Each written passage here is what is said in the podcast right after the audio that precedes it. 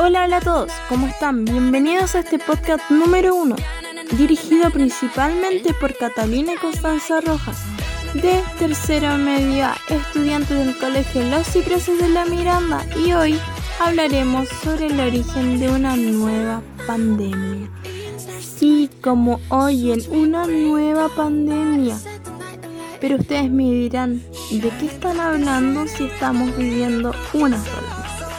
La verdad es que mundialmente hemos vivido muchas, pero actualmente no solamente estamos viviendo el COVID, sino que también estamos viviendo la enfermedad de la obesidad.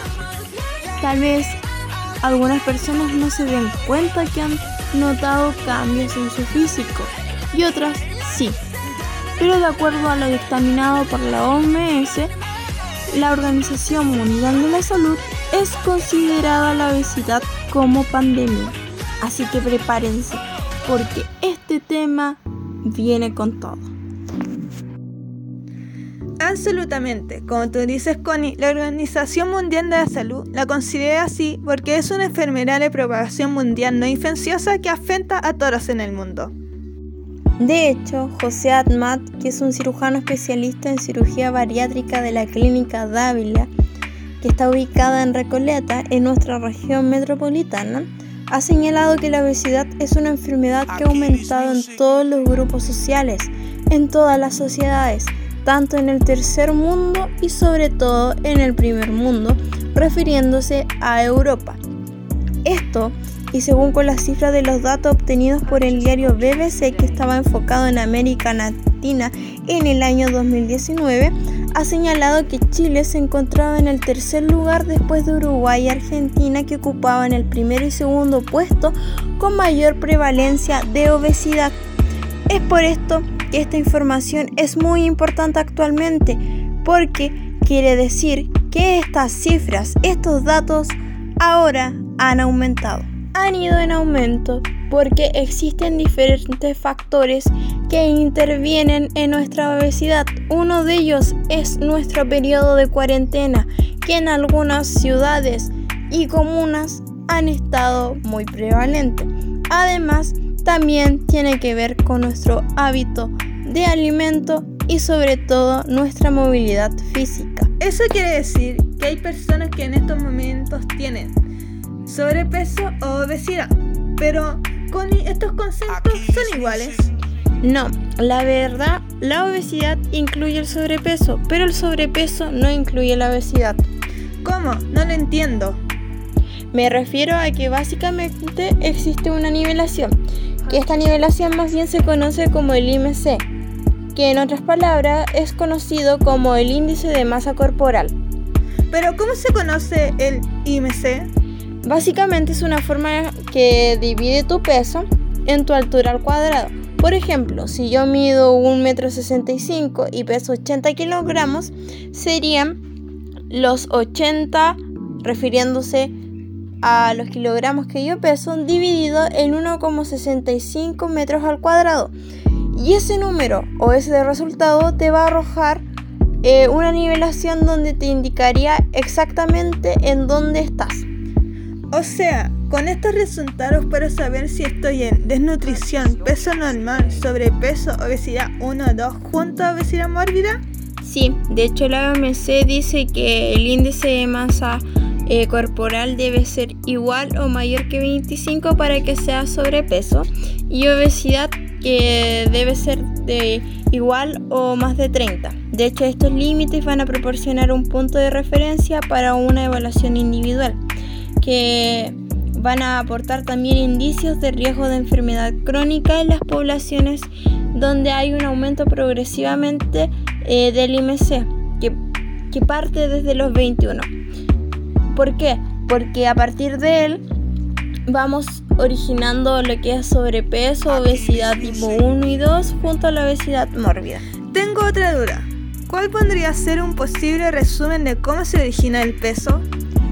Em, un posible resumen es que el almacenamiento de energía en nuestro cuerpo se debe principalmente desde los tiempos de nuestra evolución, porque en aquel momento nuestra hora de comer era totalmente inestable ya que dependíamos de nuestra cantidad de recursos.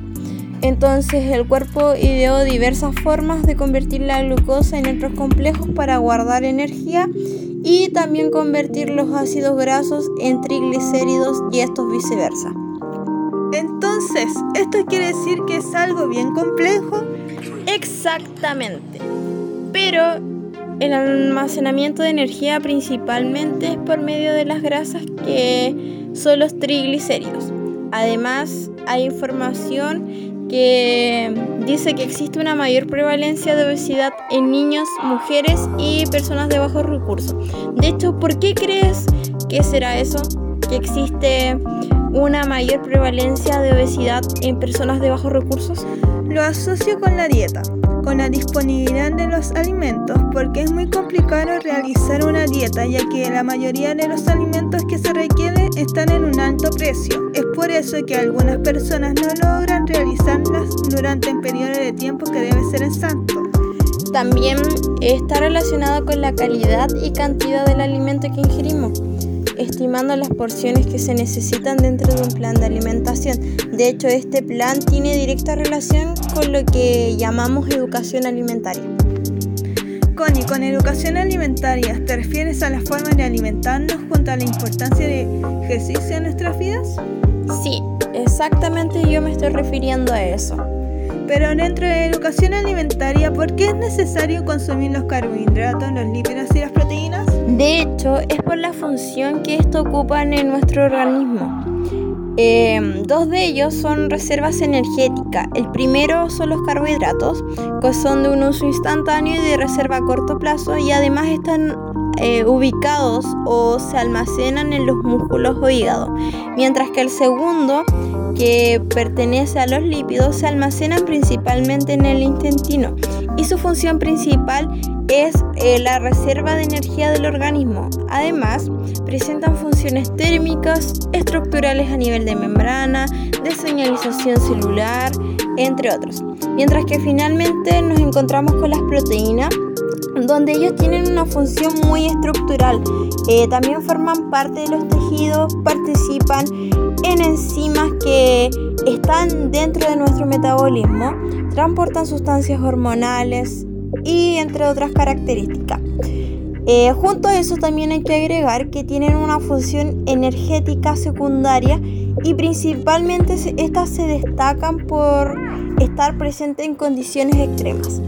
¿Qué le sucedería a una persona que todos los días come más de lo que necesita para desarrollar sus funciones? Excelentísima pregunta Catalina. De hecho, estos pacientes tendrían más energía de reserva, lo que les generaría una mayor producción de tejidos liposos hasta llegar a lo que conocemos, la obesidad.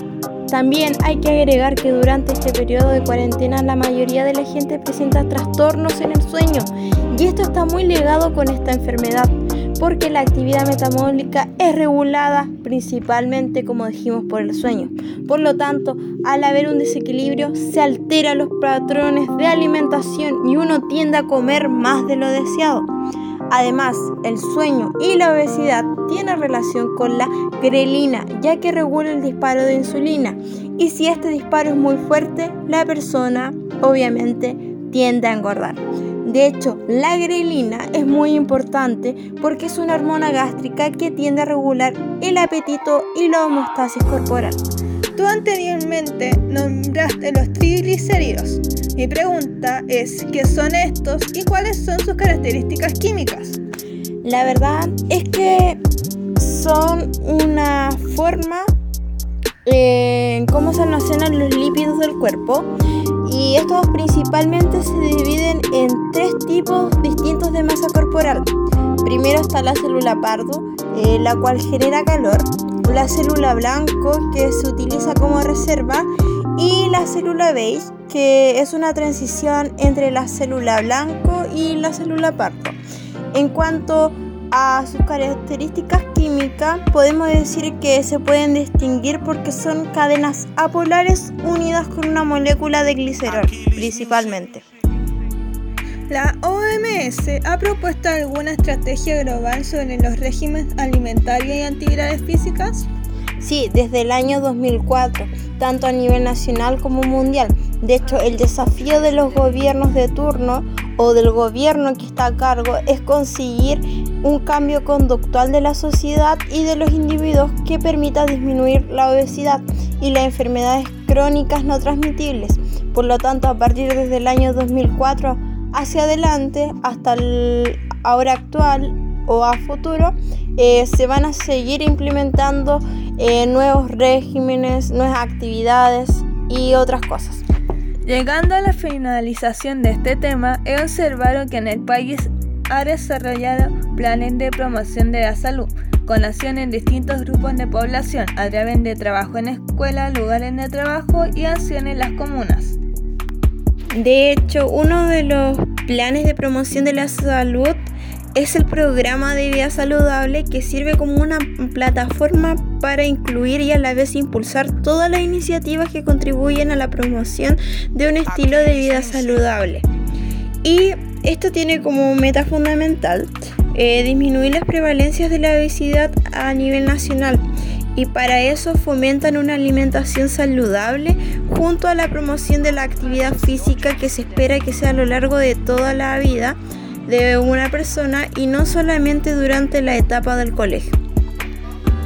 Y finalmente la última pregunta, ¿cuáles serían esas enfermedades crónicas no transmitibles? Respondiendo a tu última pregunta, Catalina, eh, donde lamentablemente se nos ha hecho muy cortito este tiempo, eh, a mí me gustaría seguir hablando más de este tema porque es muy interesante también para crear una conciencia en las personas, en los pacientes.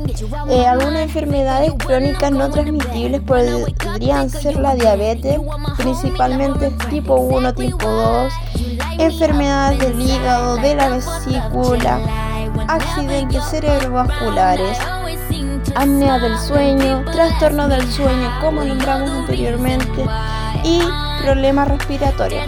Estos son algunos ejemplos eh, que acarrea esta enfermedad que es la obesidad.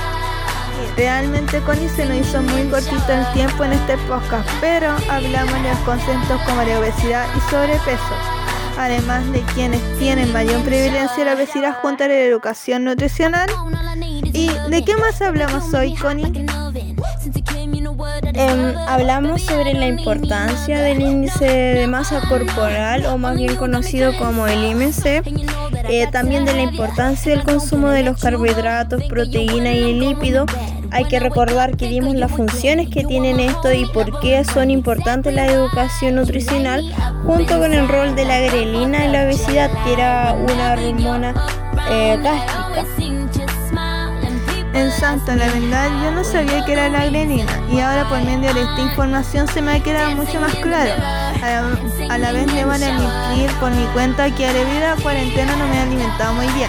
Así que ya es tiempo de cambiar la rutina a través de nuevos hábitos, haciendo ejercicio para no tener enfermedades crónicas como tú mencionaste antes. Me parece excelentísimo, de hecho esta conversación nos ha servido para ambas y esperamos a que nuestros oyentes no solamente se queden con esta información, sino que logren indagar mucho más allá por medio de diarios, revistas, redes sociales, entre otros tipos. Y no se olviden, los días viernes, o más bien dicho, este próximo viernes, se lanzará nuestro segundo podcast. Así que esperamos a que estén muy atentos y los dejen sus comentarios. Bye.